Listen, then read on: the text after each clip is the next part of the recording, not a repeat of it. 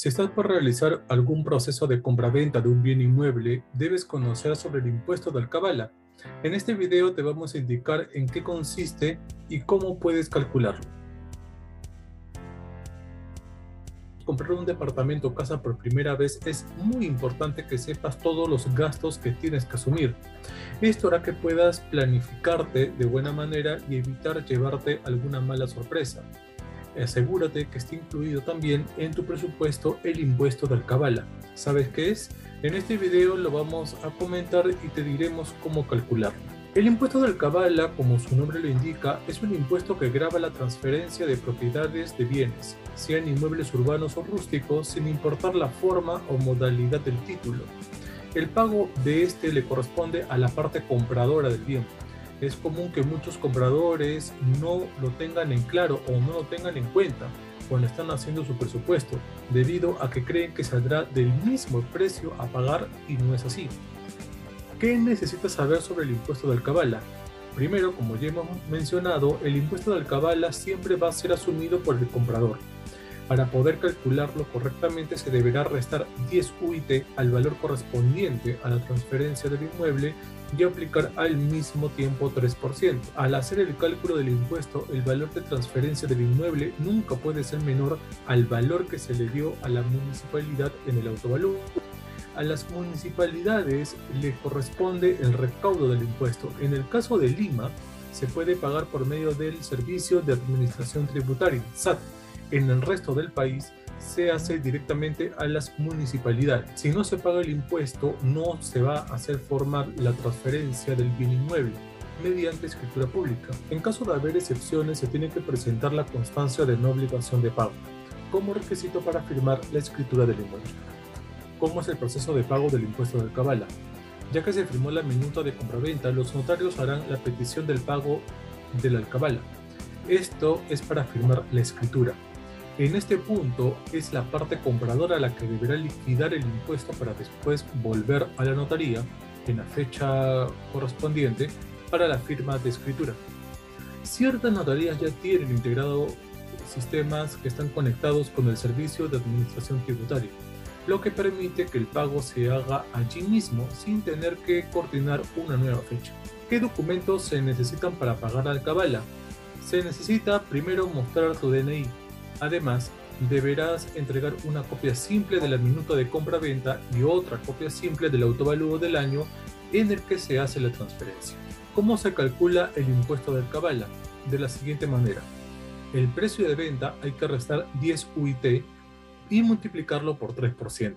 Un ejemplo sería que un comprador adquiere un inmueble por un valor estimado de 200 mil soles. A este valor se le va a restar 10 UIT, eh, que más o menos sería 43 mil soles. Luego se aplicará el 3%. Entonces tendremos 200 mil menos 43 mil por 0.03, lo que nos da como alcabala de 4.710 soles. Quienes no están obligados a pagar el impuesto del cabala. Esto suele suceder en algunos casos de anticipo de herencias, casos de herencias y las primeras ventas hechas por una constructora. De cumplir con estas características, los notarios necesitarán la constancia de no obligación de pago como requisito para que la transferencia sea formal. La primera venta de inmuebles que realizan las empresas constructoras no se encuentran afectadas al impuesto, salvo en la parte correspondiente al valor del terreno, conforme se encuentre registrado en el autovalúo.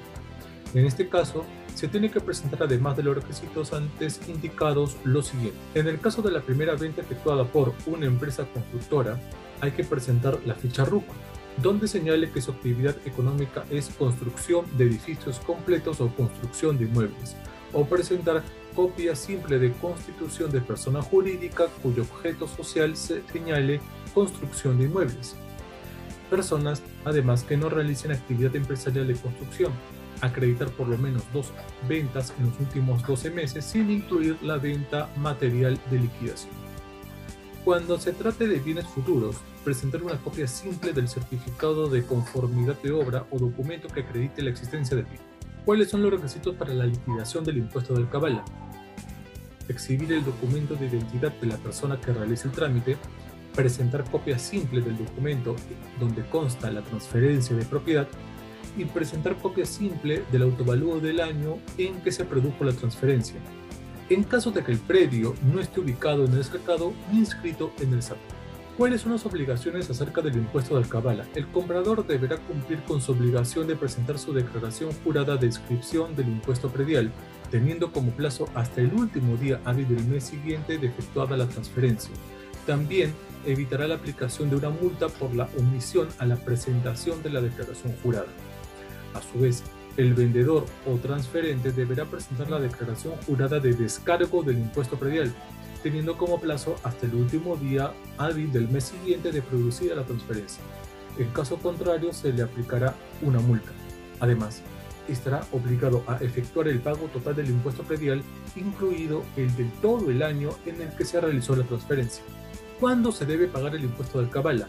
El pago del impuesto de alcabala se puede realizar hasta el último día hábil del mes calendario siguiente a la fecha en la que se realizó la transferencia. ¿Cómo se puede pagar el impuesto de alcabala? El impuesto de alcabala se deberá hacer al contado, sin que sea relevante la forma de pago del precio de venta del inmueble que las partes acordaron. Por su parte, el inmueble debe declararse mediante una declaración jurada que se podrá presentar hasta el último día hábil del mes siguiente a la compra. Toda la información necesaria. Es momento de tener en cuenta el impuesto de alcabala cuando estés organizando tu presupuesto. Saber cuáles son los gastos reales que genera la compra de un departamento o casa te va a ayudar a no llevarte una mala sorpresa. Síguenos en nuestras redes sociales para que te enteres más sobre educación financiera y préstamos con garantía hipotecaria activa la campanita de notificaciones para que cada vez que publiquemos contenido nuevo se te avise. Nos vemos.